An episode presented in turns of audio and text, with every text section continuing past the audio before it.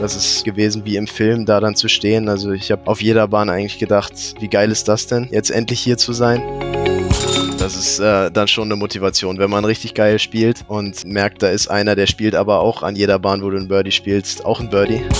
Dann war ich nach dem ersten Tag total überraschend in Führung. Das war ein totaler Schock für mich. Konnte dann die Nacht nicht so gut schlafen, weil ich so aufgeregt war. Input, der Disc Golf Podcast. Herzlich willkommen zu Input, dem wahrscheinlich spektakulärsten deutschen Disc Golf Interview Podcast auf der ganzen großen Welt. Heute mit Joris Richter, zweifacher und amtierender deutscher Juniorenmeister, aber seit letztem Jahr auch längst bei den Open angekommen und wie und mit Sicherheit derzeit einer der besten deutschen Spieler überhaupt. Ein, zwei Gedanken noch vorweg. Danke für euer Feedback zum Gespräch mit Simon Lisott. Irgendwie gab es da keine zwei unterschiedlichen Meinungen. Also wie offen Simon über sein Leben und den Profisport redet, das ist einfach unglaublich und hat selbst beim dritten Mal hören noch echt viel Spaß gemacht. So ein Gespräch wurde echt mal wieder Zeit und ich bin auch echt dankbar, dass er da so kurz nach der Geburt seines ersten Sohnes Bock drauf hatte und sich die Zeit genommen hat. Auch die Folge mit Martin Sumowski, nur bestes Feedback, danke. Eine der interessanten Aspekte fand ich ja da tatsächlich das Thema Disc Golf Vereinstraining. So ein richtiges Training anzubieten, wie zum Beispiel in Münster, ist echt Gold wert. Wenn ihr euch persönlich oder die Möglichkeiten in eurem Verein da voranbringen wollt, dann denkt doch mal über die Trainerausbildung vom Deutschen Frisbee-Sportverband, also dem DFV, nach. Auch in diesem Jahr gibt es Lehrgänge, zum Beispiel einer bald schon in Münster startend als Basislehrgang. Ihr könnt auch noch mit eurem Verein oder Landesverband sprechen, ob ihr dabei unterstützt werden könnt, weil es bringt euch wirklich voran und ist super für den Disc Golf Sport in Deutschland. Und wenn ihr euch für einen Lehrgang anmeldet, könnt ihr auch den Code Input 2022 verwenden, dann bekommt ihr sowieso schon mal 10% Rabatt auf die Kosten des Lehrgangs. Infos und Anmeldungen findet ihr unter frisbeesportverband.de Ausbildung. Ihr findet die konkreten Links aber auch in den schriftlichen Anmerkungen zu dieser Episode. Macht das wirklich mal, wenn es nämlich mehr Leute gibt, die Trainerinnen sind und wissen, wie man das Wissen auch weitergibt, dann bringt das unseren Sport richtig voran. Und ein letzter Punkt, bevor ich mit Joris spreche, die große Disc Golf Umfrage, die ich gestartet hatte. Also uff, äh, also fast 400 von euch haben da jetzt schon mitgemacht. Das macht einen völligen Tilt in meinem Hirn. Also gedacht habe ich am Anfang, also wenn nur so 100 mitmachen, ist das schon aussagekräftig aber nun drehe ich echt komplett durch. Also Ding ist, die Umfrage schließe ich so in 48 Stunden und dann mache ich die Auswertung, gebe mir da ein, zwei, drei Wochen, das soll ja schön werden. Und dann werde ich die Ergebnisse auf input-discgolf.de posten. Input natürlich mit 2T, wie sich das im Disc Golf gehört.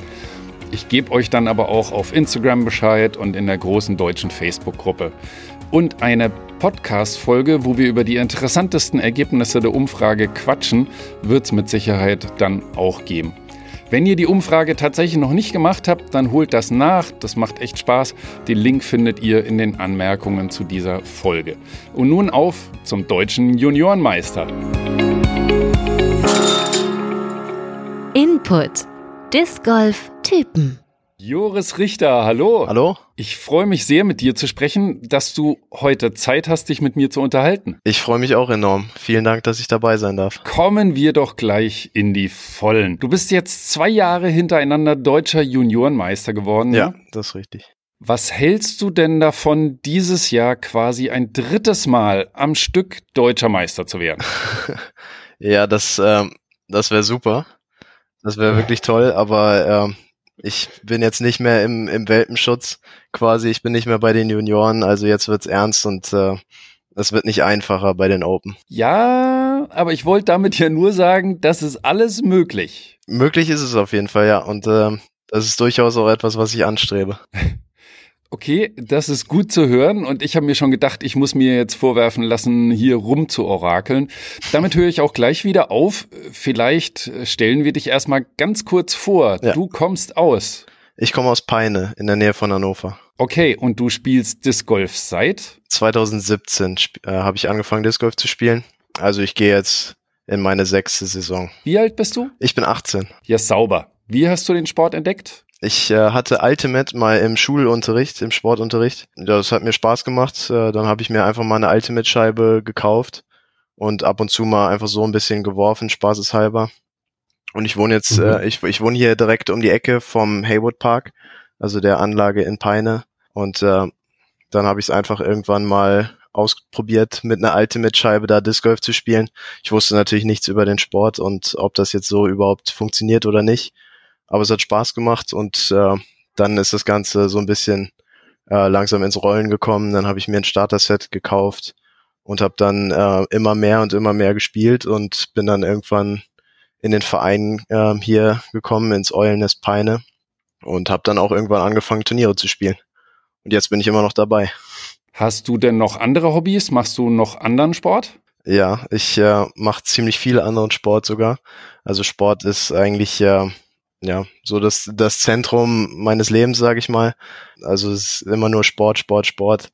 Ich spiele seit äh, über 13 Jahren Fußball. Das ist so meine Hauptsportart, wie viele Jungs, sage ich mal, in Deutschland in meinem Alter. Aber äh, ich bin jetzt auch in, in letzter Zeit immer mehr an anderen Sportarten interessiert. Äh, spiele dann ja so ab und zu mal im Sommer auch Basketball und sowas. Mache regelmäßig äh, Kraftsport. Ähm, und äh, jetzt dieses Jahr habe ich auch angefangen, regelmäßig mal schwimmen zu gehen. Also äh, auch sowas äh, interessiert mich auf jeden Fall.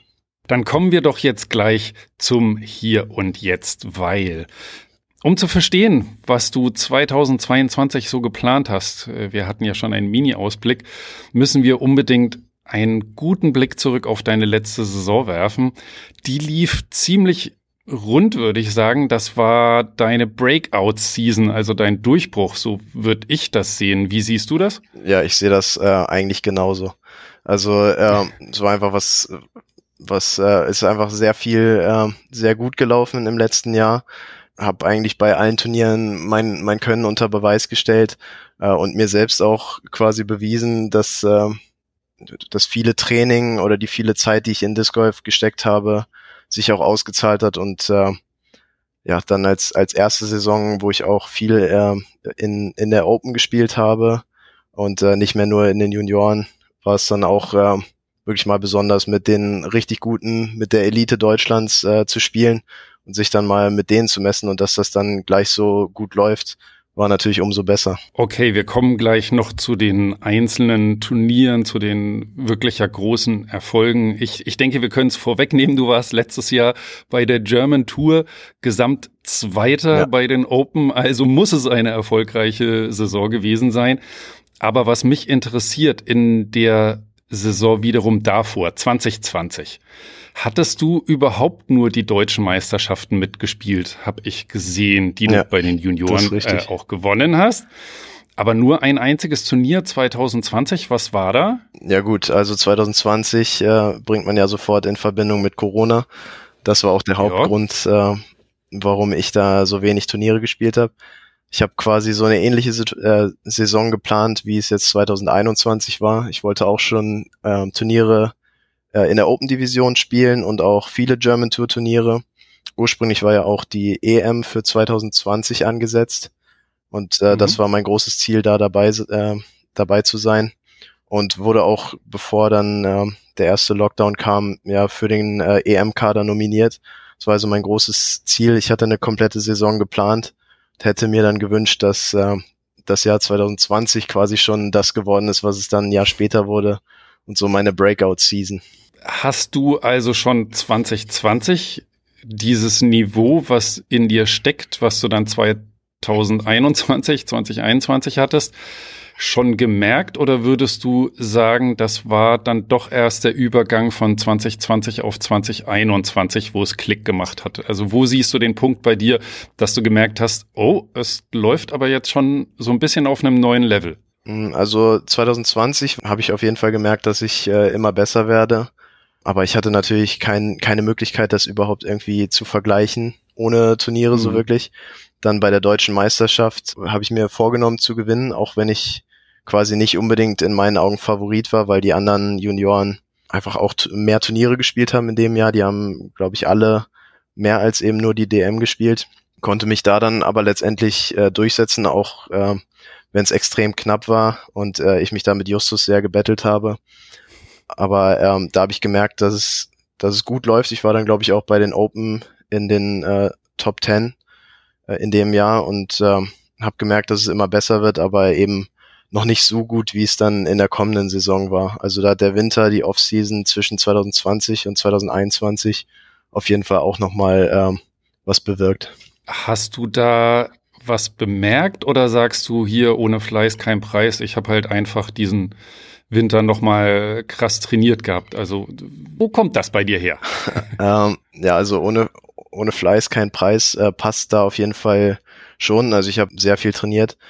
Was mir da zugute kam, äh, Disc Golf spezifisch, war natürlich äh, der Corona-Lockdown, dass eben gerade was Fußball angeht nicht so viel möglich war oder andere Sportarten und ah, ja, äh, ja. auch die Schulen zu waren. Also ich konnte dann, wenn ich äh, meine meine Schulaufgaben schon fertig hatte, konnte ich dann auch vormittags äh, oder mittags, als es noch hell war, im Winter rausgehen und äh, trainieren. Das hat äh, mir natürlich enorm weitergeholfen, anders als äh, jetzt diesen Winter zum Beispiel, wo ich äh, eigentlich äh, nach der Schule, wenn es schon dunkel ist, keine Zeit mehr hatte, irgendwie ne, noch äh, oder nicht die Möglichkeit hatte, noch viel äh, für Disc Golf zu trainieren. Das war einfach okay. da anders und das konnte ich dann gut, äh, sehr gut ausnutzen. Okay, cool. Also letzte Saison, gleich das erste Turnier, war ja wirklich ein Knaller. Da bist du bei den Berlin Open gestartet und hast da für, für viele überraschend den zweiten Platz gemacht äh, bei deinem ersten German Tour Turnier bei den Open. Was, was war denn da los? ähm, ja, das, das war äh, ziemlich cool, eine sehr coole Erfahrung für mich, weil ich vor dem Turnier natürlich auch auf die Starterliste geguckt habe. Berlin Open ist ja auch nochmal ein Ding, wo äh, jetzt außerhalb der Pandemie auch viele, äh, viele Ausländer dazukommen und internationale Topspieler.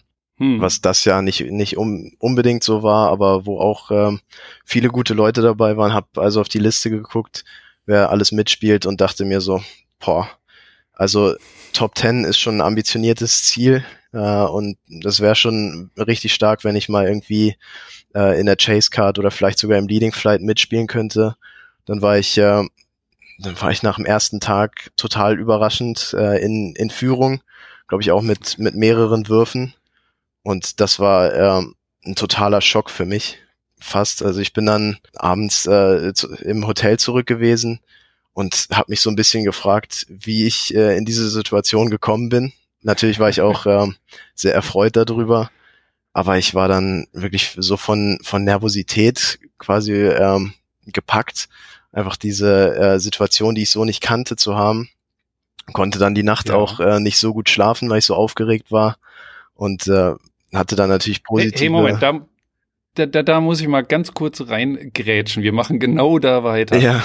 Du sagst, es hat dich wohl ja auch wohl selbst überrascht, ja. dass du dann ein paar Würfe in Führung lagst. Wenn du da auf dieser Runde bist, du musst ja eigentlich eine verdammt sensationelle Runde gespielt haben. Ich gehe davon aus, dass du mit keiner Runde, die mit 920 geratet ist, mit vielen Punkten führst, äh, mit vielen Würfen führst bei den Berlin Open. Hast du das dann schon auf der Runde gemerkt, dass es ganz, ganz außergewöhnlich war? Oder hast du gedacht, ach, das war eine solide Runde von mir und war es dann äh, schockiert danach, dass du in Führung liegst? Ich, ich war ehrlich gesagt wirklich schockiert, als ich dann die Ergebnisse der anderen gesehen habe, weil es sich ähm, schon wie eine gute Runde angefühlt hat aber letztendlich waren es ja dann auch Bewertungen über 1000. Ja, da kann ich auch wieder sagen, dass ich einfach ja überhaupt keinen Vergleich hatte, äh, da ich in, in den eigentlich fast zwei Jahren davor äh, nur die deutsche Meisterschaft gespielt habe, dann wirklich plötzlich äh, dieses Turnier wieder hatte und da dann in Führung war. Also das, äh, ja, das okay. war schon, war schon komisch. Wollte ich nur wissen. Okay, dann steigen wir jetzt wieder ein. Also die Nacht lief eher schlecht, weil dann doch ein bisschen aufgeregt und dann. Ja, ja, also positive als auch negative Gedanken. Natürlich, ähm, ich habe mich total drüber gefreut, dachte quasi, wie geil ist das denn? Aber auf der anderen Seite dann auch sowas wie, eigentlich muss ich das jetzt durchziehen und äh, was, wenn ich, wenn ich ähm, total verkacke, quasi. Und äh, das ging dann auch ganz gut los im äh, ironischen Sinne quasi in der dritten Runde. Habe ich, glaube ich, in der, auf der ersten Bahn direkt mal zwei Putts im Circle liegen lassen und eine vier gespielt. habe mich dann aber einigermaßen gefangen. Letztendlich bin ich Zweiter geworden, habe dann um den zweiten Platz zwar noch ein bisschen kämpfen müssen, aber es hat ja wirklich eigentlich niemand mit mir gerechnet. Habe ich auch dann da von hm. den anderen Spielern direkt die Rückmeldung bekommen, äh, dass es ja so super stark von mir gewesen wäre und war dann mit dem zweiten Platz auch enorm ähm, glücklich am Ende, dass ich das geschafft habe. Ja, stark. Da war es noch der zweite Platz, sage ich mal. Aber ein anderes Turnier will ich mal ansprechen, was ich vermutlich, äh, was vermutlich auch ein Höhepunkt für dich gewesen sein könnte, nämlich beim auch sehr stark besetzten Turnier in Rüsselsheim hast du dann deinen ersten German Tour Sieg bei den Open gleich geholt. Ja, also die, die Geschichte zum Turnier in Rüsselsheim muss man eigentlich in der Woche vorher beginnen beim SummerSlam in Helmstedt, wo ich nicht so gut gespielt habe, also es war in Ordnung, aber ich war nicht ganz zufrieden. Ich bin glaube ich am Ende irgendwie so Achter geworden in dem Dreh und war auch ein bisschen äh, ein bisschen frustriert sogar danach, weil ich äh, schlecht gepattet habe zwischendurch und es hätte einfach besser laufen können. Dann war ich an dem Sonntagabend vom ähm, von dem Turnier so frustriert, dass ich mir nochmal meine Putter geschnappt habe, zum Kurs gegangen bin und dann nochmal eine Stunde gepattet habe, um diesen Frust mhm. nochmal in was Positives umzumünzen, quasi wieder ein, wieder ein Trainingseffekt zu haben. Dann äh, bin ich unter der Woche so ein bisschen in mich gegangen und habe äh, mir gedacht, dass ich ja meine Erwartungen nochmal ein bisschen anpassen muss und habe mir dann einfach vorgenommen, in Rüsselsheim Spaß zu haben, dass das im Vordergrund steht und nicht, wie ich da abschneide. Bin dann da also angekommen, habe eine Trainingsrunde gespielt und äh, das hat dann einfach perfekt gepasst mit dem Kurs.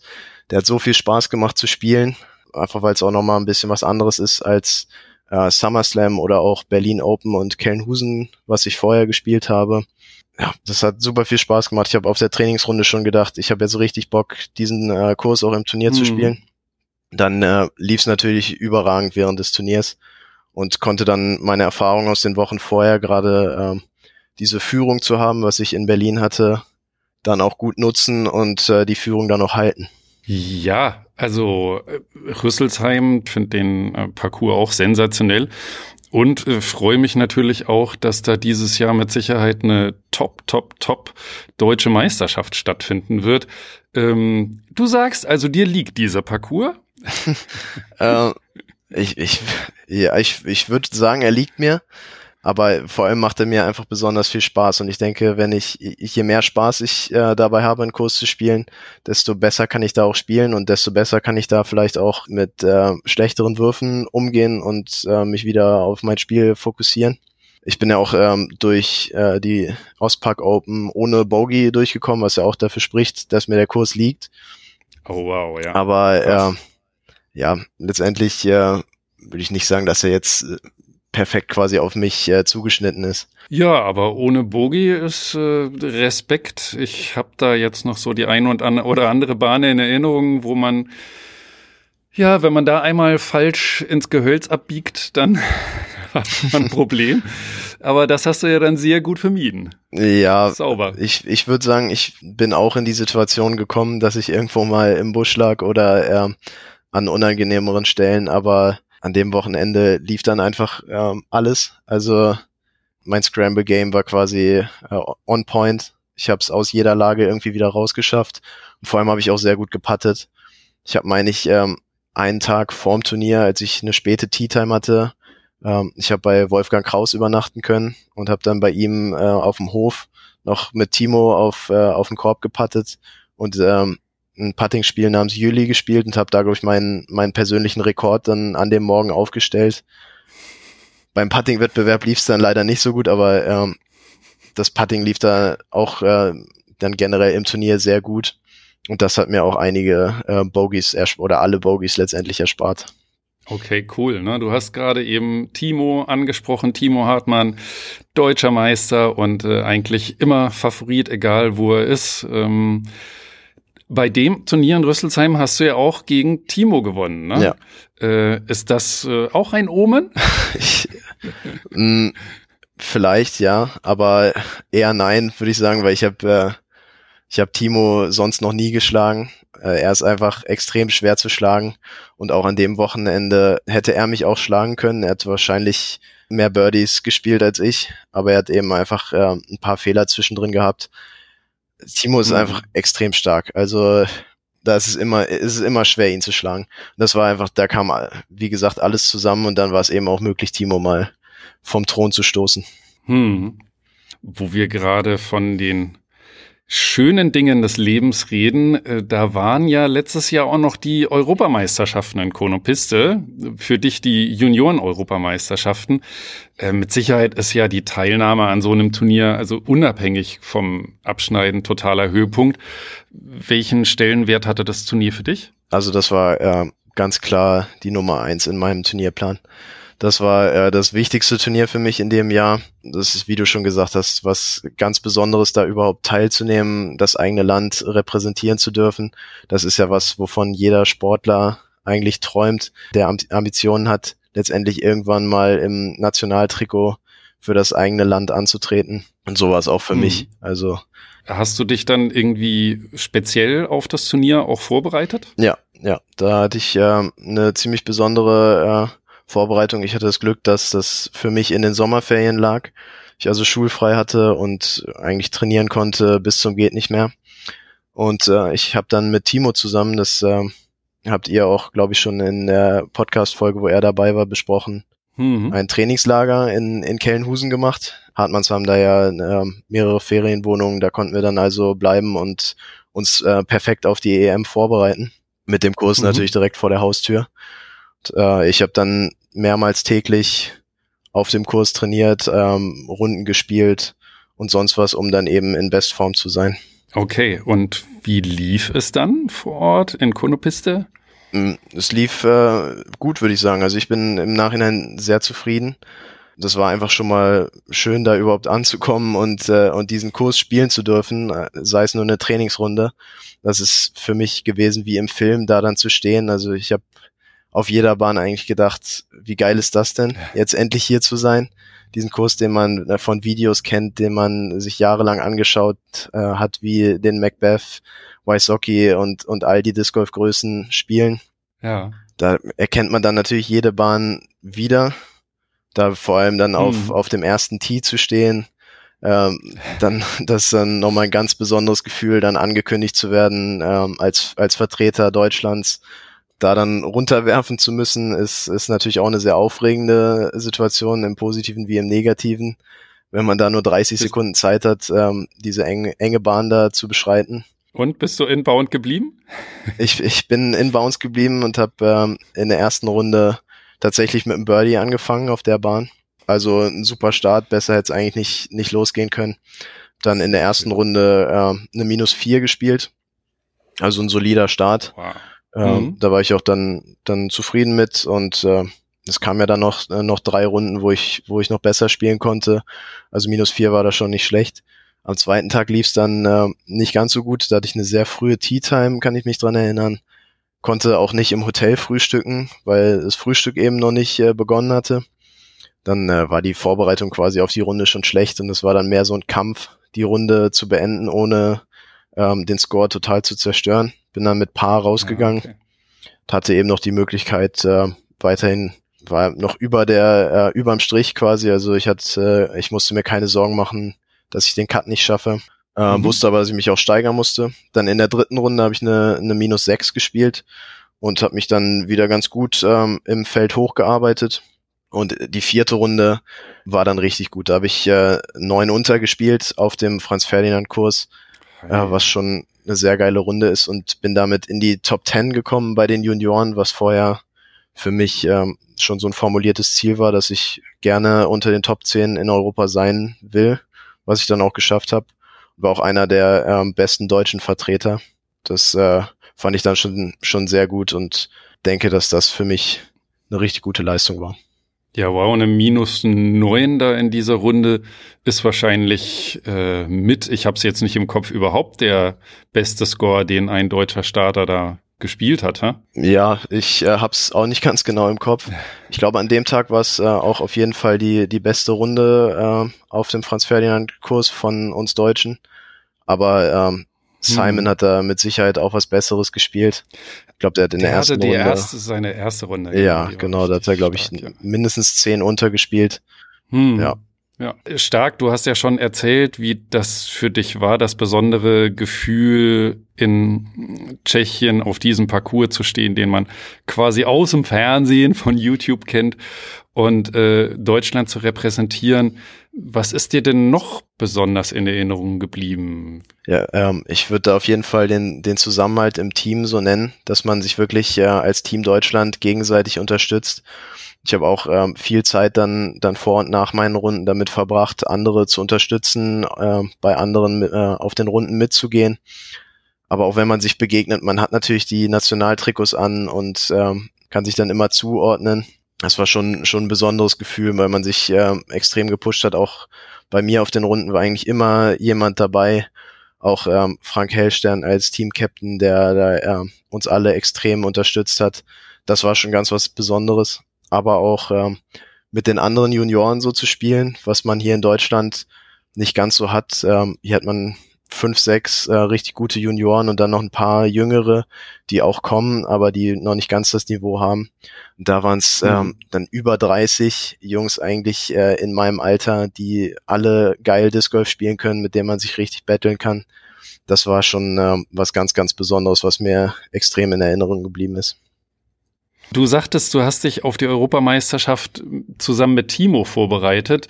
Ähm, gleichzeitig ist er ja auf nationaler Ebene auch dein, ich sag's mal, ein Gänsefüßchen Hauptkonkurrent. Äh, wie ist denn euer Verhältnis zueinander? Ja, also merkt man ja schon daran, dass wir uns äh, zusammen auf, auf dieses Turnier vorbereitet haben, dass wir einfach sehr gut miteinander klarkommen, dass wir gute Freunde sind, auch neben dem äh, Kurs und dass wir uns immer gegenseitig pushen, dass wir uns gegenseitig herausfordern. Also ähm, ja, wir wollen eigentlich auch immer, dass der andere noch besser spielt. Das ist schon, schon gut, so einen zu haben wie Timo. Und auch, ähm, hm. auch wichtig für die eigene Leistung, dass da jemand ist, der einen nochmal pusht, immer besser zu sein. Andere würden ja vielleicht sagen, oh, es ist aber auch ein bisschen demotivierend zwischendurch. nee, überhaupt nicht. Also ich weiß nicht, wie es für Timo ist, aber für mich ähm, ist es immer äh, richtig cool, mit, mit wem zu spielen, der noch besser ist als, als ich oder noch mehr Erfahrung hat. Das ähm, hat Timo auf jeden Fall. Deshalb ist es für mich äh, immer total motivierend, äh, mit ihm zusammen zu spielen, weil ich eigentlich immer noch was äh, von ihm lernen kann. Und auch dann besonders in Kellenhusen auf seinem Heimparcours war äh, für mich immer das Ziel, besser zu spielen als er. Und ich habe es, äh, hm. Spoiler Alert, ich habe es nicht einmal geschafft. Dafür war er dann doch zu gut. Aber äh, das ist äh, dann schon eine Motivation, wenn man richtig geil spielt und äh, und dann merkt, da ist einer, der spielt aber auch an jeder Bahn, wo du ein Birdie spielst, auch ein Birdie. Und dann musst du noch einen drauflegen. Das ist schon für mich äh, Motivation pur und das demotiviert mich überhaupt gar nicht. Ja, es ist auch richtig geil zu hören, äh, wie ihr euch gegenseitig pusht. Ich glaube, das ähm, tut wahnsinnig gut und Gerade das, was du sagst, äh, kenne ich auch, nur dass es bei mir wesentlich öfter vorkommt, dass ich mit Besseren unterwegs bin. Also das, das zieht einen ja auch irgendwie. Ja. Ne? Also wenn jemand geil spielt und äh, zeigt, was möglich ist und dann, äh, ja, dann pusht das einen auch. Glaubst du, du hast womöglich irgendwann mal einen Vorteil, weil du ja jetzt Timo besser kennst als die meisten seiner anderen Konkurrenten und dann vielleicht auch seine Schwächen bisschen besser kennst? Glaubst du, es könnte irgendwann mal ein Vorteil für dich sein? Kann ich mir nur schwer vorstellen. Das ist ja beim Disc Golf anders als ähm, in, in anderen Sportarten, wo man äh, direkt gegeneinander spielt, beim Fußball zum Beispiel. Wenn ich weiß, dass, äh, dass mein Gegner langsam ist, dann verwickle ich ihn in ein Laufduell, aber das geht ja beim Disc Golf schwer weil letztendlich mhm. jeder die gleiche Aufgabe zu bewältigen hat. Selbst wenn ich weiß, Timo hat vielleicht an der oder der Bahn Probleme, weil das nicht so sein Wurf ist, davon mal vorweggenommen, dass Timo eigentlich jeden Wurf kann und das deshalb gibt's eigentlich kaum solche Bahnen. Ähm, ja. Kann ich das ja auch kaum ausnutzen, weil ich auch selbst erstmal diese Bahn spielen muss. Deshalb äh, würde ich nicht sagen, dass ich da irgendeinen Vorteil habe. Ja, klar. Oh Mann, ja, cool. Ja, und dann sprechen wir auch gerade über zwei Menschen, die dann letzten September in Freiburg deutsche Meister geworden sind. Timo bei den Open ein weiteres Mal und du bei den Junioren ein weiteres Mal, was aber wirklich ein klarer Start-Zielsieg war. Du lagst am Ende satte 27 Würfe vor dem Zweitplatzierten, also echt nochmal Glückwunsch. Danke. War es denn dennoch eine bewusste Entscheidung, bei den Junioren anzutreten und noch nicht bei den Open? Mm, so mehr oder weniger. Also obwohl ich äh, vorher bei den Junioren zwar gewonnen äh, hatte, war es aber ja sehr knapp. Also ich musste gegen Justus ähm, 2020 ins Stechen, um ähm, den Titel zu holen.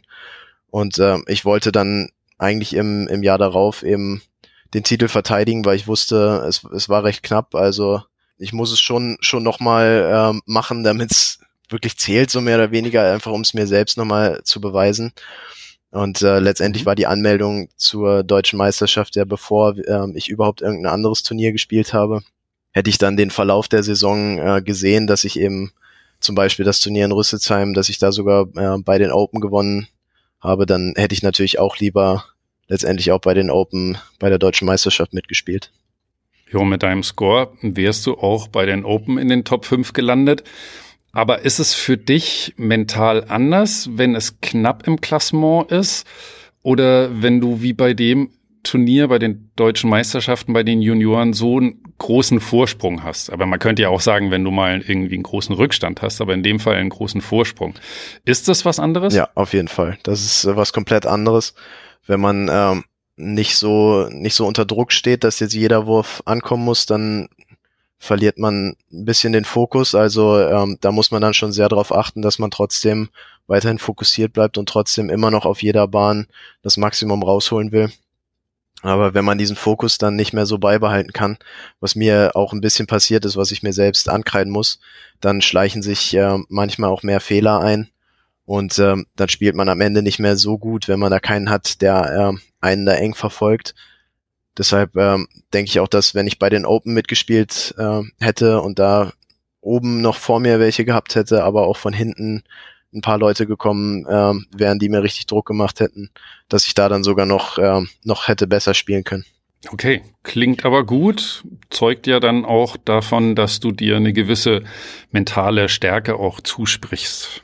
Mm, ja, aber ich würde auch sagen, dass ich da eben teilweise ein bisschen den Fokus äh, verloren habe und äh, letztendlich dann auch in der letzten Runde war ich so ein bisschen an einem Tiefpunkt, dass ich den Fokus nicht mehr ganz aufrecht erhalten konnte und dann äh, mich auch teilweise nicht mehr so gut gefühlt habe bei den Würfen, dass ich äh, so ein bisschen das Vertrauen verloren habe und dann auch ein paar kurze Putts liegen gelassen habe oder ein paar Würfe irgendwo in, in den ersten Baum oder ins OB geworfen habe, was nicht unbedingt hätte sein müssen.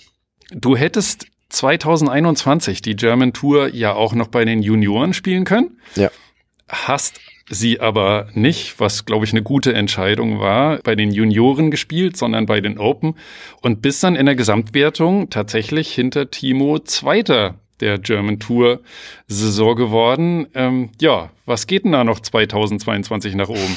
Ja, äh, letztendlich geht eigentlich nur noch ein Platz nach oben, logischerweise. Äh, der Platz an der Sonne, den, den Timo belegt hat. Aber da auch, wie, wie ich schon angesprochen habe, äh, extrem schwer, Timo da zu schlagen. Äh, und ich werde wahrscheinlich auch nicht so viele German Tour Turniere spielen im kommenden Jahr. Deshalb äh, ist mein Anspruch nicht, da noch, äh, noch einen Platz zu klettern. Okay, dann haben wir jetzt ähm, lang genug drumherum geredet. Was sind deine Pläne für 2022? Welche, welche Events und Turniere hast du auf dem Schirm? Also erstmal, äh, was nichts mit Disc Golf zu tun hat. Das allererste, was auf der Agenda steht, ist ähm, jetzt mein Abi beenden. Also ich, äh, ich werde im April und äh, im Mai meine Abi-Klausuren schreiben und deshalb äh, da auch erstmal weniger Turniere spielen. Ich werde vorher wahrscheinlich äh, das Turnier in Neuss, äh, die Rennbahnpark Open spielen. Ja, eigentlich nur, um, um so ein bisschen ähm, Spaß zu haben, noch ein Turnier zu spielen, bevor es dann beim Abi ernst wird. Und die, Turn äh, die Turniersaison soll dann so richtig äh, im Sommer beginnen. Da will ich dann auch gerne international große Events mitspielen, äh, wie zum Beispiel Tüni und die European Open. Das sind so zwei Turniere, wo ich wirklich Bock habe, mitzuspielen. Oh, richtig geil. Hier, da Kannst du ja auch mal mit Ricky und Paul und so Konsorten im Flight landen, wenn es gut läuft. da muss es schon sehr gut für laufen. Ich, man weiß ja nicht. Ja. Die erste Runde, äh, hier, äh, du auf der Feature Card und so. Äh, ich meine, wieso nicht? Da sind ja jetzt einige Kaliber angekündigt für dieses Jahr, die aus den USA darüber kommen. Äh, mindestens für die European Open. Ach cool. Ähm, das heißt, du kannst dir nach dem Abi ein äh, bisschen Zeit für Reisen, Disc Golf Reisen, Turniere nehmen? Ja, also mein Plan ist es, äh, nach dem Abi zu studieren. Äh, das dann auch durchaus schon dieses Jahr anzufangen, aber ich habe ja trotzdem noch ein bisschen Zeit. Das Studium beginnt dann entweder im September oder im Oktober erst. Also bis dahin kann ich dann die Sommermonate nutzen, um ein bisschen durch Europa zu reisen und äh, ja, mir mal Disc Golf in anderen Ländern anzuschauen. Weißt du schon, ob du die Tour mit jemand zusammen machst? Äh, hast du dich da schon ein bisschen verabredet? Weißt du, ob auch noch andere Deutsche die Tour mitmachen? Es sind auf jeden Fall äh, noch ein paar andere äh, Deutsche angemeldet, für Tüni zumindest. Ich habe mich da jetzt noch mit keinem konkret drüber abges abgestimmt. Ich bin aber offen, falls da jemand die Turniere auch spielt, der kann mir gerne Bescheid geben, dann können wir das vielleicht hinkriegen, da gemeinsam hinzufahren aber bisher steht da noch nichts. Was reizt dich denn am meisten, so Eurotour-Turniere zu spielen? Einfach was anderes kennenzulernen. Also ich, ich bin generell ein Mensch, der, der sehr gerne reist, äh, der sich äh, neue Länder, neue Orte anschaut. Und äh, das dann natürlich mit Disc Golf äh, zu verknüpfen, ist umso besser, weil man auch viele, viele Leute kennenlernen kann, wie zum Beispiel bei der EM, wo ich auch einige Leute kennengelernt habe, was dann auch das Ganze nochmal ausmacht. Warst du denn schon mal vielleicht im Rahmen eines Disc Golf Urlaubs in Finnland oder den anderen skandinavischen Ländern, wo es so herrlich viele Disc Golf Parcours gibt? Leider nicht. Das ist ähm, auch ein Grund, warum ich das diesen Sommer unbedingt mal machen will. Okay, das wird ja mit Sicherheit großartig. Das klingt nach einem Traum. Du sagst, Abi steht an, das wird ja ein richtiger Zeitfresser. Wie sieht es denn mit deiner Saisonvorbereitung aus? Hast du denn dir jetzt irgendwie so ein kleines Trainingsprogramm dennoch zurechtgelegt oder sagst du, okay, du kannst eh nicht so früh in die Saison einsteigen, Abi ist jetzt ganz dicke Priorität? Ja, so sieht's eigentlich eher aus. Also ich will mich wirklich aufs Abi mhm. fokussieren. Gleichzeitig äh, läuft ja auch dann noch die Fußballsaison, wo ich äh, auch noch spiele und eben mehrmals die Woche Training habe. Deshalb äh, trainiere ich einfach dann, wann es passt. Aber ich habe ja auch noch sehr viel Zeit, äh, um dann in die Routine wieder reinzukommen bis zum Sommer.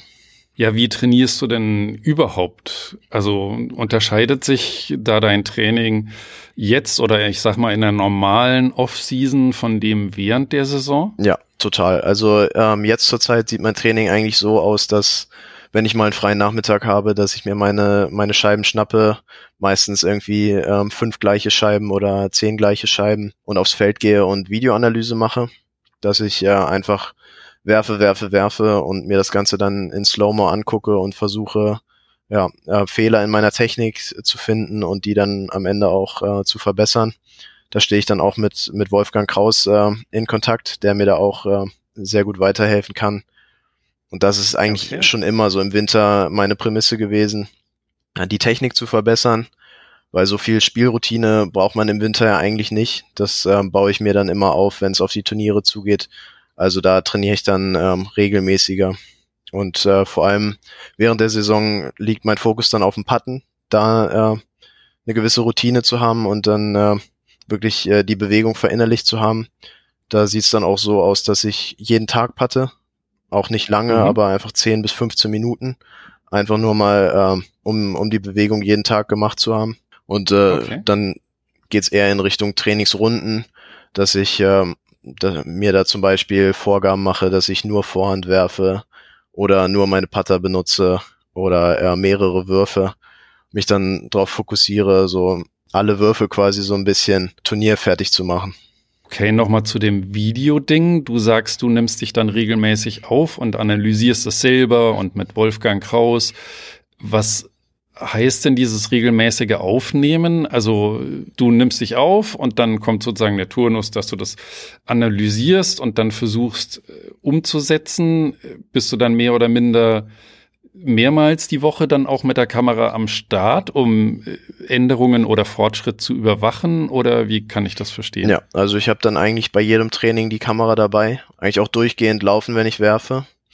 Meistens schaue ich mir dann auch ähm, sofort nach dem Durchgang ähm, an, wie, wie die Würfe aussahen und fokussiere mich dann immer auf einen Aspekt, dass ich äh, zum Beispiel darauf achte, äh, was meine Beine machen, wie meine Beinarbeit aussieht, aussieht und das dann nach und nach verbessere und dann beim nächsten Training gibt's wieder einen anderen Schwerpunkt. Versuche ich zum Beispiel äh, meinen Blick auf der Scheibe zu halten, äh, meine Kopfposition verbesser, äh, zu verbessern während des Wurfs. So sieht das eigentlich aus. Hat denn ein Mensch wie du, das klingt alles sehr, sehr zielgerichtet und gut, auch irgendwas, was er gerne anders machen würde, anders trainieren würde oder im Spiel oder mental? Und du hast aber trotzdem so einen inneren Schweinehund, der dich das nicht machen lässt, der dir das nicht möglich macht. Gibt es sowas bei dir auch? Ja, ähm, den inneren Schweinehund habe ich auch, auch wenn ich ihn ähm, meiner Meinung nach eigentlich ganz gut im Griff habe.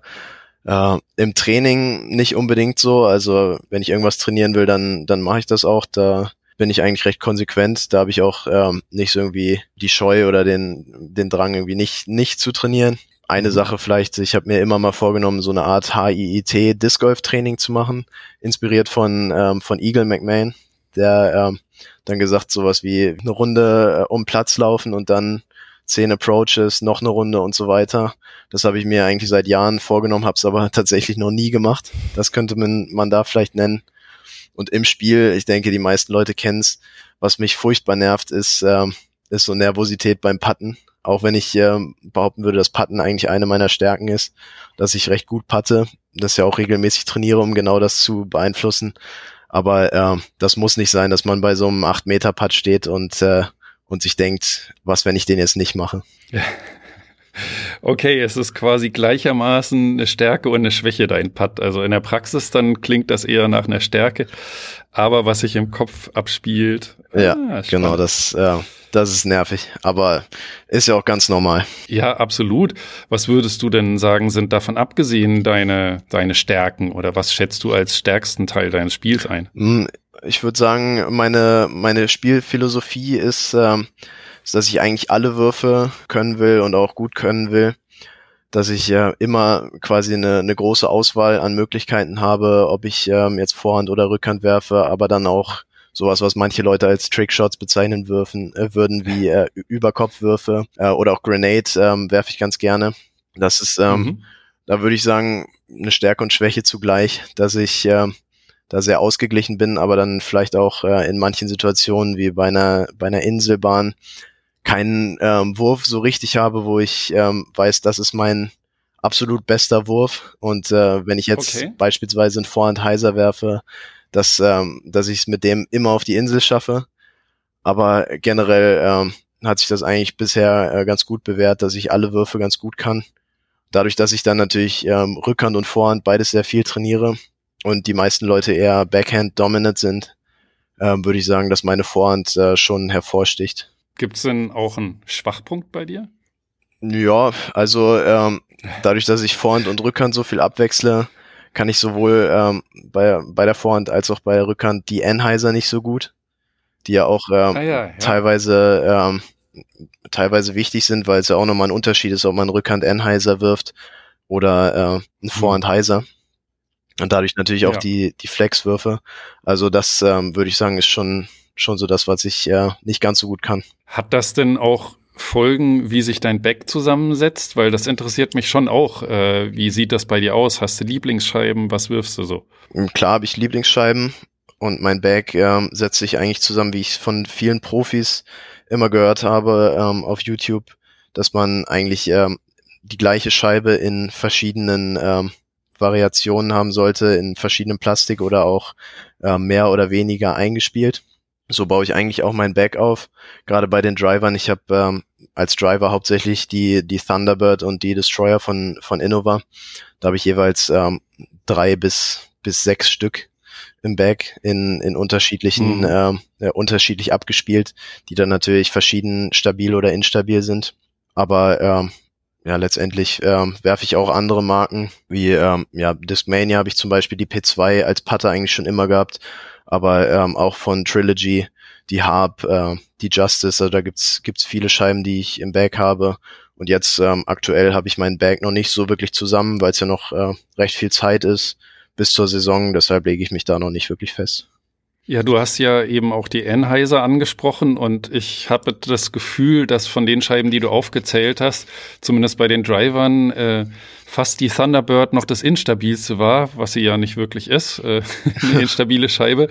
Hast du denn auch instabile Scheiben bei dir? Ja, habe ich auch. Also ähm, die einzige, die man wahrscheinlich wirklich als instabil bezeichnen würde, ist äh, die Roadrunner, was mehr so eine so eine Trickshot-Scheibe ist, äh, die für Roller ins Spiel kommt. Aber ich habe ähm, dadurch, dass ich so viele Thunderbirds und Destroyer werfe, ich habe bei beidem auch, ähm, ich habe auch eine Thunderbird und eine Destroyer, die die rollen. Also ähm, da habe ich auch die die instabilen Würfe am Ende auch abgedeckt. Die haben sich schon sehr weit von dem entfernt, wofür sie eigentlich äh, verkauft wurden. Richtig. sehr schön. Du hast ja jetzt auch ein Mixed Bag. Du bist ja Teil des CrossLab Tsunami Teams, also dem Nachwuchsteam, das von CrossLab unterstützt wird. Vielleicht kannst du mal was darüber sagen, was das mit dem Sponsoring auf sich hat oder hat das Vor- oder Nachteile? Das äh, war jetzt die letzte Saison so, dass ich bei CrossLab war. Aktuell bin ich äh, nicht gesponsert, ah. weil der Vertrag ah, okay. eben ähm, nur bis zum 31.12. ging. Aber ähm, also so ein Sponsoring ist schon, ist schon wirklich cool, muss ich sagen. Das hat äh, eigentlich nur Vorteile aus meiner Sicht. Gerade wenn man so, so ein Mixed Bag weiterhin spielen darf. Weil gerade als junger Spieler ist es super, wenn man die Scheiben nicht selbst bezahlen muss. Also ich, ich gerade noch als Schüler, ich habe halt einfach ähm, wenig Einkommen, um mir die Scheiben selbst äh, zu bezahlen. Aber auch mhm. ähm, sowas wie, wie äh, Turnierstartgelder, die dann teilweise vom Sponsor übernommen werden. Da finde ich auch das Konzept äh, hinter dem CrossLab Tsunami Team wirklich cool, die, die jungen Spieler zu unterstützen. Auch gerade den Übergang zwischen Junioren und Open. Okay, äh, krass. Ich bin jetzt äh, völlig irritiert, dass du hier jetzt ohne Sponsoring dastehst.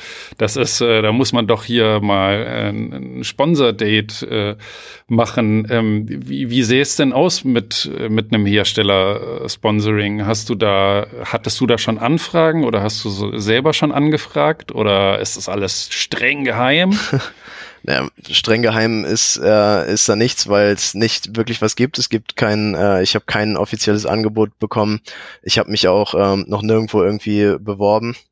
Äh, ich bin da eigentlich offen für alles. Also ähm, ich finde, dass jeder Hersteller genug Scheiben hat, dass jeder Spieler damit klarkommt. Also ich denke auch, dass ich, wenn ich jetzt viel äh, Innova-Scheiben im Bag habe, dass ich genauso gut mit, äh, mit Prodigy-Scheiben ja, oder Discraft-Scheiben auskommen würde. Ähm, hm. Aber da hat es eben einfach bisher ähm, noch nichts gegeben und ja.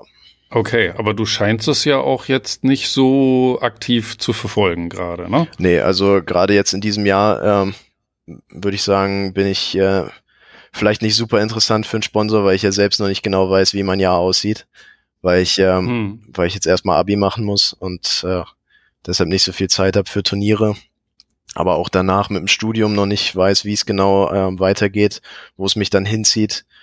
Ja, deshalb ist es ja auch schwierig, dann ähm, zu so einem Sponsor zu gehen und dem zu sagen, ja, eure Scheiben nehme nehm ich gerne, aber ähm, am Ende spiele ich dann keine Turniere. Ja, ich finde es ja gerade sehr witzig, weil Scott Stokely, kennst du den? Ja, äh, den kenne ich. Genau, der ist ja auch ein, ein altgedienter äh, Veteran, der dieses Jahr wieder auf Tour gehen will, obwohl er Ü50 ist, ne? Ja relativ ungewöhnlich.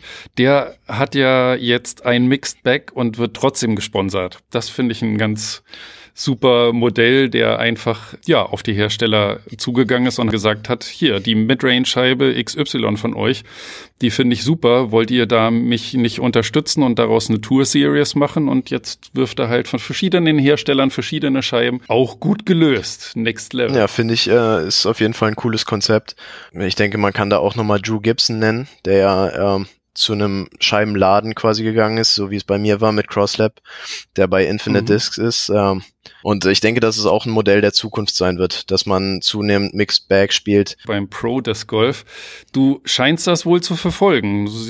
Klingt so, als kennst du dich da ganz gut aus. Ja, also äh, besonders als ich angefangen habe, habe ich eigentlich alles geguckt, was ich so finden konnte. Ähm, die Turniere auch rauf und runter geschaut. Und heute äh, schaffe ich es nicht immer, mir alle Turniere komplett anzugucken aber äh, ich check die Ergebnisse eigentlich immer. Ich habe immer wieder Spaß daran, mir sowas anzugucken. Hm. Hast du denn auch einen Profispieler, wo du sagen würdest, ja, ist schon irgendwie auch ein Vorbild, sei es jetzt äh, wegen der Art zu spielen, wegen der Technik, wegen sonst was? Ja, also ähm, ich würde sagen, Paul Macbeth ist für jeden eine Inspiration. Das ist einer der ersten, auf die ich dann natürlich äh, gestoßen bin. Einfach ähm, so dominant, wie er spielt, dass er eigentlich alles kann, aber auch ähm, was die Amis Klatsch nennen, dass er diesen Faktor eben hat, äh, in den Momenten, wo es drauf ankommt, dann äh, nochmal über sich hinauszuwachsen. Das fand ich schon immer cool. Aber ansonsten so die Herangehensweise in meinem Spiel, diese Ausgeglichenheit, was ich angesprochen hatte, alle Würfe zu mhm. können, mhm. das äh, kommt vor allem von Eagle McMahon, der äh, in den letzten Jahren auch diesen Prozess durchgemacht hat. Der kann ja auch Thumber, Tomahawk, kann ja auch alles werfen, Vorhand, Rückhand sowieso beides gut. Von dem verfolge ich nämlich äh, ganz viel auch die Vlogs, die er macht. Aber okay. du hast es angesprochen, auch die Technik. Da habe ich auch ähm, einen großen Einfluss von anderen Spielern. Also gerade auch wenn man wieder nach Finnland schaut, ähm, da gibt's ja wirklich sehr, sehr äh, gut ausgebildete Spieler wie Niklas Antilla oder auch Christian Korkser zum Beispiel. Den werden jetzt nicht alle kennen, aber ähm, ist eine große Empfehlung, sich von dem mal äh, die Technik anzuschauen, weil der äh, problemlos 200 Meter wirft und äh, das finde ich äh, einfach super anzuschauen und daran auch ähm, sich inspirieren zu lassen. Wie wird dessen Nachname geschrieben? Äh, weißt du? Der wird geschrieben K-U-O-K-S-A. Okay. Gut, muss ich mir auch mal geben. Ja, auf jeden Fall. Als ich noch mal ein bisschen dich quer im Internet gestalkt habe, habe ich auch gesehen, dass du an der Volkshochschule Peine schon Discgolf-Kurse gegeben hast. Ja? Mm, noch nicht. Ich bin da als Kursleiter eingetragen. Es gab schon mal das ah. Angebot, aber ist noch nicht zustande gekommen. Auch wegen der Pandemie äh, war es bisher leider noch nicht möglich. Ach, okay. Ich wollte nämlich einfach mal fragen, was deine ultimativen Tipps für Anfänger sind, wenn du da schon Erfahrungswerte vielleicht anderweitig hast ja. vom Parcours. Also wenn man das jetzt außerhalb von so einem Kurs sieht, würde ich auf jeden Fall jedem neuen Spieler raten, sich erstmal an erfahrenere Spieler ähm, oder eventuell auch an Vereine, wenn es die äh, in der Umgebung gibt, zu wenden, weil die einem eigentlich immer weiterhelfen können. Oder sich auch ähm, ganz viel auf YouTube anzugucken, gerade die Clinics von den Pros. Oder auch, ähm, ja, gibt auch teilweise sogar deutsche Disc Golf Tutorials. Ja, da kann man auf jeden mhm. Fall was lernen. Aber ansonsten gibt's natürlich auch so, so häufige Fehler, die man immer wieder sieht, äh, wie, wie Rounding, bei der Rückhand, ähm, dass man eben sich um den Körper rumdreht und nicht gerade ausholt. beim Sidearm der Wrist Roll, dass man das Handgelenk eben nicht gerade hält beim Wurf. Oder beim, mhm. gerade auch das Patten ist ja für die meisten am Anfang schwierig, weil die aus dem Handgelenk nicht so viel Schwung bekommen. Deshalb äh, mehr werfen als patten. Also sowas auf jeden Fall. Genau, wo wir bei den Tipps für die Anfänger sind, du kommst ja jetzt aus dem Epizentrum der Disc Golf Parcours ähm, ursprünglich, ich sag mal, Großraum Braunschweiger Land, Wolfenbüttel, Peine. Ja. Gibt es denn Lieblingsparcours von dir? Also sowohl dort als auch an anderen Orten in Deutschland? Ja, also auf jeden Fall. Ich äh, finde meinen Heimparcours hier, den Haywood Park, super. Ist jetzt kein großer Kurs, aber ähm, auf den zwölf Bahnen hat man eigentlich alles äh, von, von Linkskurven zu Rechtskurven. Ähm, auch ein bisschen bergauf und bergab sogar. Wasser ist auch im Spiel. Da kann man ähm, als Anfänger das, ähm, das Spielen wirklich gut lernen. Ansonsten hier in der Region, der Bürgerpark ist toll. Da ähm, ja, ist einfach eine schöne Atmosphäre, da kann man gut äh, und entspannt spielen. Außer vielleicht im Hochsommer, aber das gilt für viele Kurse, wo dann einfach äh, auch andere Leute unterwegs sind. Das ist richtig. Das gilt ja für den Haywood Park wie auch für den Bürgerpark. Ja. Braunschweig, dafür sind es eben auch sehr schöne Parcours, eben wenn nicht gerade die heiße Saison ist, weil sie sind immer perfekt gepflegt. Ja, das und stimmt. man kann da auch im Winter gut hin. Ja, auf jeden Fall. Ansonsten darüber hinaus ähm, in Deutschland äh, Kellenhusen, den Kurs, den habe ich letztes Jahr kennengelernt beim Turnier und auch beim Trainingslager dann natürlich mit Timo. Das ist äh, ein richtig geiler Kurs, einfach ähm, auch durch die Landschaft, ne, dass man direkt am Meer ist. Da macht schon mhm. Spaß zu zocken. Äh, da könnte ich auch den ganzen Tag äh, den Kurs rauf und runter spielen. So an Turnieren ansonsten äh, auf jeden Fall Nummer eins Kurs überhaupt, den ich bisher gespielt habe, ist der Franz Ferdinand Kurs in Konopischte. Also es ist auf jeden Fall nochmal ein ganz anderes Level zu den Kursen hier in Deutschland. Das kannte ich so bisher auch vorher nicht. Aber ist ja auch kein permanenter Parcours. Ne? Leider nicht. ja nur ist ja nur für besondere Events und anscheinend scheint es ja jetzt erstmal keine mehr dort zu geben. Ja, das ist richtig, genau. Ja, du sagst, äh, du weißt selber noch nicht ganz, wo für dich persönlich, äh, abseits von Disc Golf, die Reise hingeht. Du weißt also noch nicht, was und wo du studierst oder weißt du zumindest schon, was du studieren willst Mm, dann ich, im Herbst? Ja, ich habe äh, einige Ideen. Also was ich studieren will, ist, ist recht klar. Ich will ähm, Sport eigentlich mein größtes Hobby auch zum Beruf machen. Will auch in die Richtung studieren, also sowas wie Sportmanagement, aber auch ähm, Sportcoaching äh, ist, ist Mhm. äh, spannend für mich. Ich würde auch gerne, ähm, ich habe es angesprochen, dass ich gerne reise und gerne neue Orte, neue Kulturen kennenlerne. Im Ausland studieren, habe mich da auch ähm, bei verschiedensten Unis schon äh, beworben, in England, in, in Finnland, aber bisher eben noch keine Rückmeldung bekommen, weil es eben jetzt erst äh, ein paar Wochen her ist, dass ich die Bewerbung abgeschickt habe. Und äh, da bin ich dann einfach mal gespannt, ob da was zustande kommt oder nicht. Das klingt auf jeden Fall gut und spannend und du nennst jetzt auch England und Finnland, äh, womöglich auch, weil es da dann doch noch ein, zwei Parcours gibt und nicht Madrid oder Rom. Ähm, ja, also ich, ich achte schon ein bisschen darauf, dass ich weiterhin Disc Golf spielen kann, was ja in Madrid und Rom meines Wissens nach nicht, nicht ganz so gut möglich ist. Also es gibt ja in Spanien auch ähm, den, den Kurs in Mijas. In Italien kenne ich mich, äh, was Disc Golf angeht, überhaupt nicht aus. Deshalb, also in, in England gibt's ein paar Kurse, aber England ähm, ist, finde ich, so für mich auch einfach äh, ein spannendes Land. Ich war schon mehrmals da und es hat mir sehr gut gefallen. Finnland natürlich äh, besonders äh, Disc Golf das größte Argument, um dahin zu gehen. Ja, und nicht die Mücken und nicht die Kälte in, Nee, in der meisten Zeit des Jahres. nee ich, ich bin auch ähm, kein Mensch, der, dem, dem die Kälte da sowas ausmacht. Ich muss es nicht immer warm haben, damit komme ich eigentlich zurecht. Auch ähm, die Dunkelheit, da gibt's ja entsprechend die Möglichkeiten, auch alles, was man sonst hier draußen macht, auch drinnen zu machen. Beste Voraussetzung. Ja, da danke ich dir schon mal ganz kurz vorab äh, und komme jetzt zu etwas, das du vielleicht schon kennst. Es gibt ja die kleine Input Hall of Fame, wo alle meine Gäste eine Person, ein Turnier, ein Wurf, eine Scheibe, irgendeine besondere Begebenheit äh, nominieren dürfen, ihr einen Platz in der Input Hall of Fame sichern können. Und ich wollte fragen, ob du dafür auch etwas vorschlagen möchtest. Auf jeden Fall, ja. Also wir haben drüber gesprochen. Ich würde gerne die EM des letzten Jahres ähm, da in die in die Hall of Fame äh, mit aufnehmen.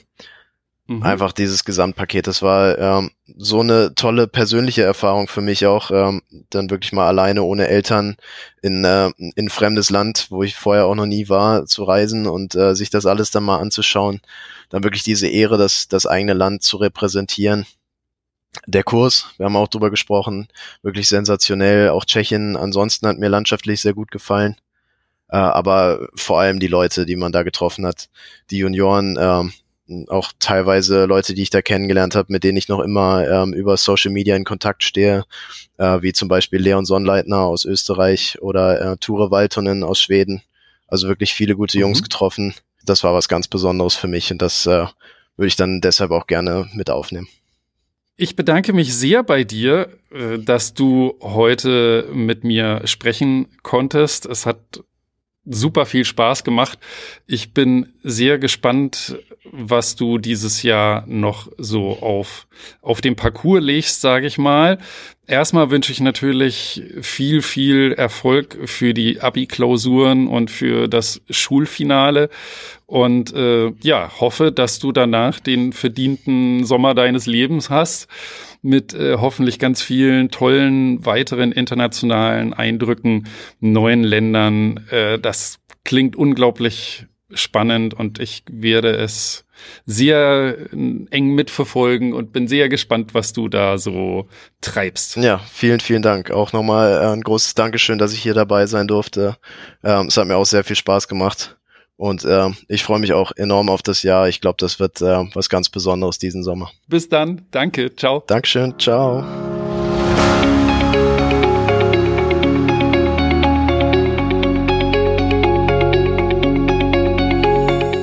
Wenn ihr Ideen, Fragen, Anregungen, Themen, Kritik, Lob habt zu diesem Podcast, dann kontaktiert mich unter post.input-discgolf.de. Input natürlich mit 2T, wie sich das im Disc Golf gehört, oder über meinen Input Instagram-Kanal.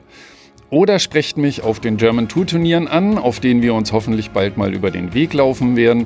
Geht ja jetzt wieder richtig los, nicht nur bei den Profis in den USA, sondern auch hier. Denkt noch an die Umfrage, falls ihr die noch nicht gemacht habt und überlegt euch das mit der Trainerausbildung. Und dann hören wir uns, wenn ich euch dann die Ergebnisse der großen Disc Golf Umfrage präsentieren kann. Bis dann, ich freue mich schon. Euer Matthias.